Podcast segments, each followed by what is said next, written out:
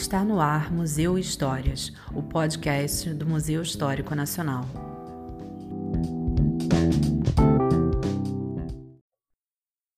Olá, esse é o primeiro episódio do podcast do Museu Histórico Nacional, Museu Histórias. Neste programa de estreia, vamos conversar com Daniela Gomes, arquivista do Arquivo Histórico do MHN, aproveitando que acontece a quarta Semana Nacional de Arquivos, cujo Dia Nacional é celebrado em 9 de junho. Daniela, seja bem-vinda. Obrigada. É, para começar, conta um pouco para a gente da história do Arquivo Histórico do Museu Histórico Nacional. Sim, vamos falar um pouquinho de como nasceu né, o Arquivo Histórico do Museu Histórico Nacional. O Museu Histórico Nacional ele foi criado em 1922. E no ano de 1945, é, houve um grande inventário do acervo do museu e houve uma separação metodológica entre os acervos tidos como museológicos e documentais. Oficialmente, o arquivo, o setor arquivo, ele foi criado em 1954 com o nome Arquivo Central. Era o arquivo histórico, que agora a gente conhece como histórico, com o arquivo institucional.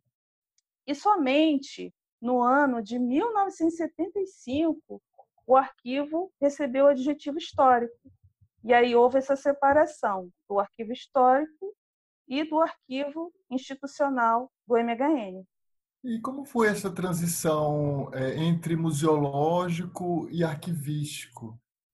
Sim, essa transição ela foi resultado das novas concepções quanto à tipologia de acervo, suporte e principalmente sobre as diferentes abordagens que cada um desses acervos demandaria, né?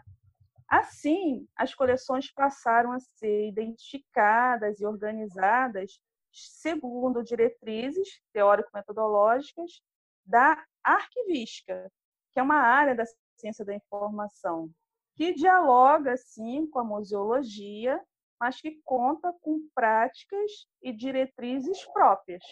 Daniela, conta para a gente agora um pouco sobre você e a equipe do Arquivo Histórico do MHN. Sim, eu sou a Daniela, né, como já foi apresentada, sou arquivista e sou responsável pelo Arquivo Histórico do Museu Histórico Nacional. Além de mim, a equipe é formada pelas colegas historiadoras Bárbara Primo e Isabel Lenz.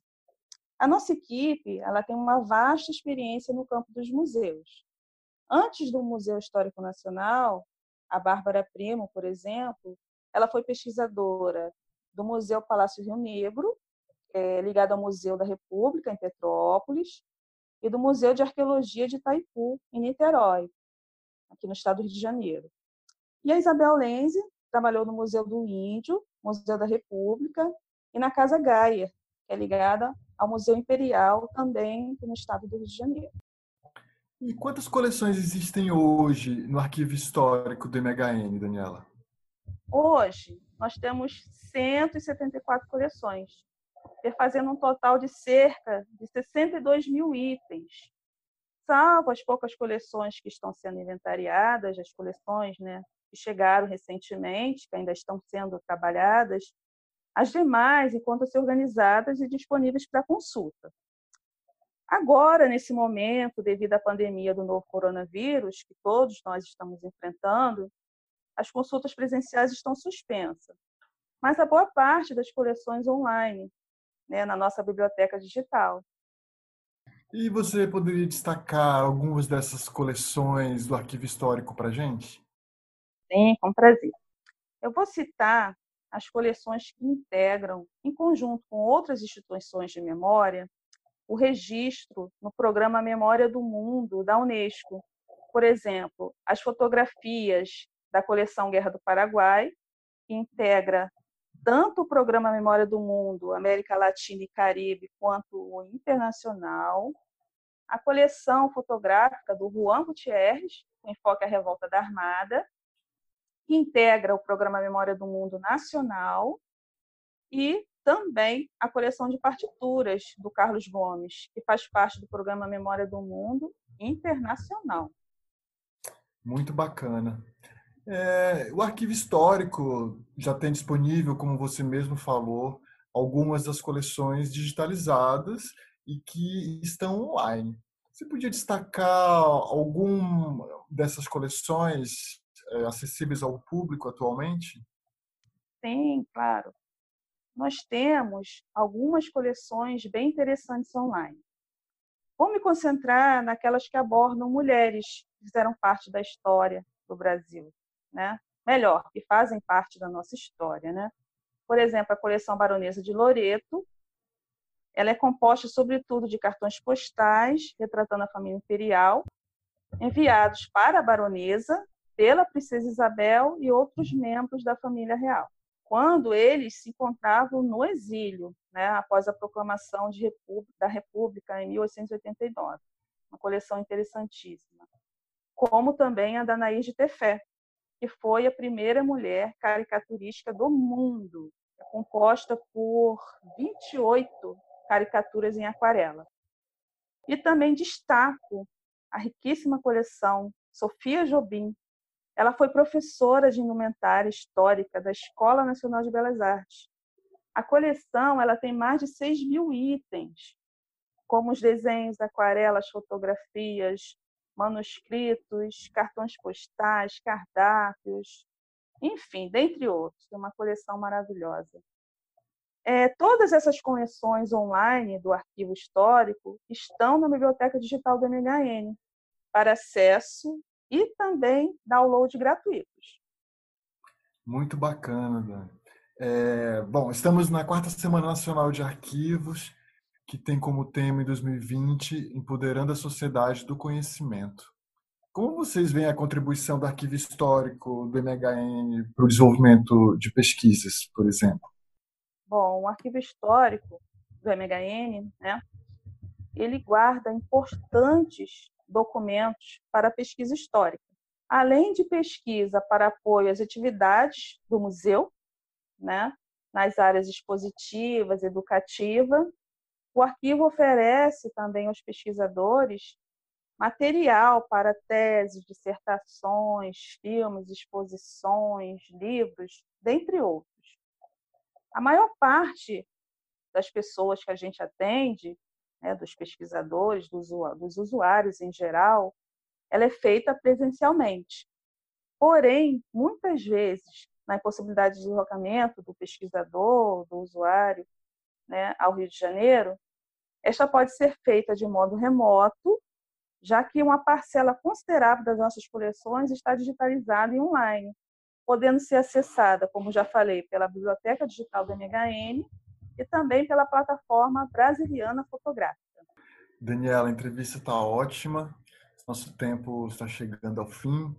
Então, para encerrar, é, como vocês veem o arquivo histórico do MHN no quadro geral dos arquivos brasileiros hoje?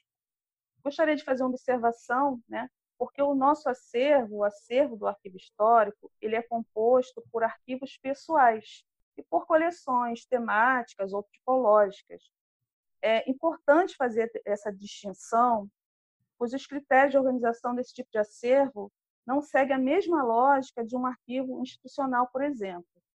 Agora, respondendo à sua pergunta, como a gente vê é, o arquivo histórico no quadro geral dos arquivos brasileiros, nós somos um arquivo pequeno, comparando com grandes instituições. Né? Mas nós temos pérolas preciosas em nosso acervo, digamos assim, como algumas que já citei aqui, além de outras, como, por exemplo, os escritos de José de Alencar, aquarelas belíssimas de José dos Reis Carvalho, os desenhos e também o passaporte de Rugendas. Isso para citar só algumas pérolas. Né?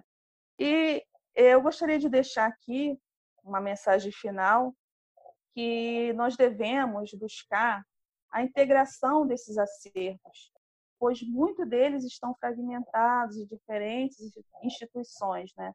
o que dificulta muito a pesquisa. É, por isso, é importante nós, profissionais, fortalecermos a norma brasileira de descrição arquivística, a NOBRAD, que tem como um dos seus objetivos, um dos principais objetivos, na verdade, o intercâmbio de informações, facilitando assim o acesso a esses documentos, né, que é a principal função de um arquivo, de um centro de memória, enfim. É essa mensagem que eu gostaria de deixar. É muito bacana, Dani. Ela é verdade que a integração dos acervos é indispensável, né? inclusive para facilitar a vida dos usuários na rede hoje, não é? Isso. Bom, eu queria agradecer pela sua participação, né? parabenizar aos arquivistas pelo Dia Nacional dos Arquivos e quem sabe a gente tem uma próxima oportunidade para conversar um pouco mais. Sim, eu que agradeço a oportunidade também. Bom, este foi o primeiro episódio do podcast do Museu Histórico Nacional, Museu e Histórias. A entrevista de hoje com a Daniela Gomes está disponível em nosso site mhn.museus.gov.br. Este programa foi produzido pela equipe de comunicação do Museu Histórico Nacional. E se você quiser falar com a gente, escreve para o faleconosco.mhn.museus.gov.br. O Museu Histórico Nacional integra a rede do Instituto Brasileiro de Museus, IBRAM.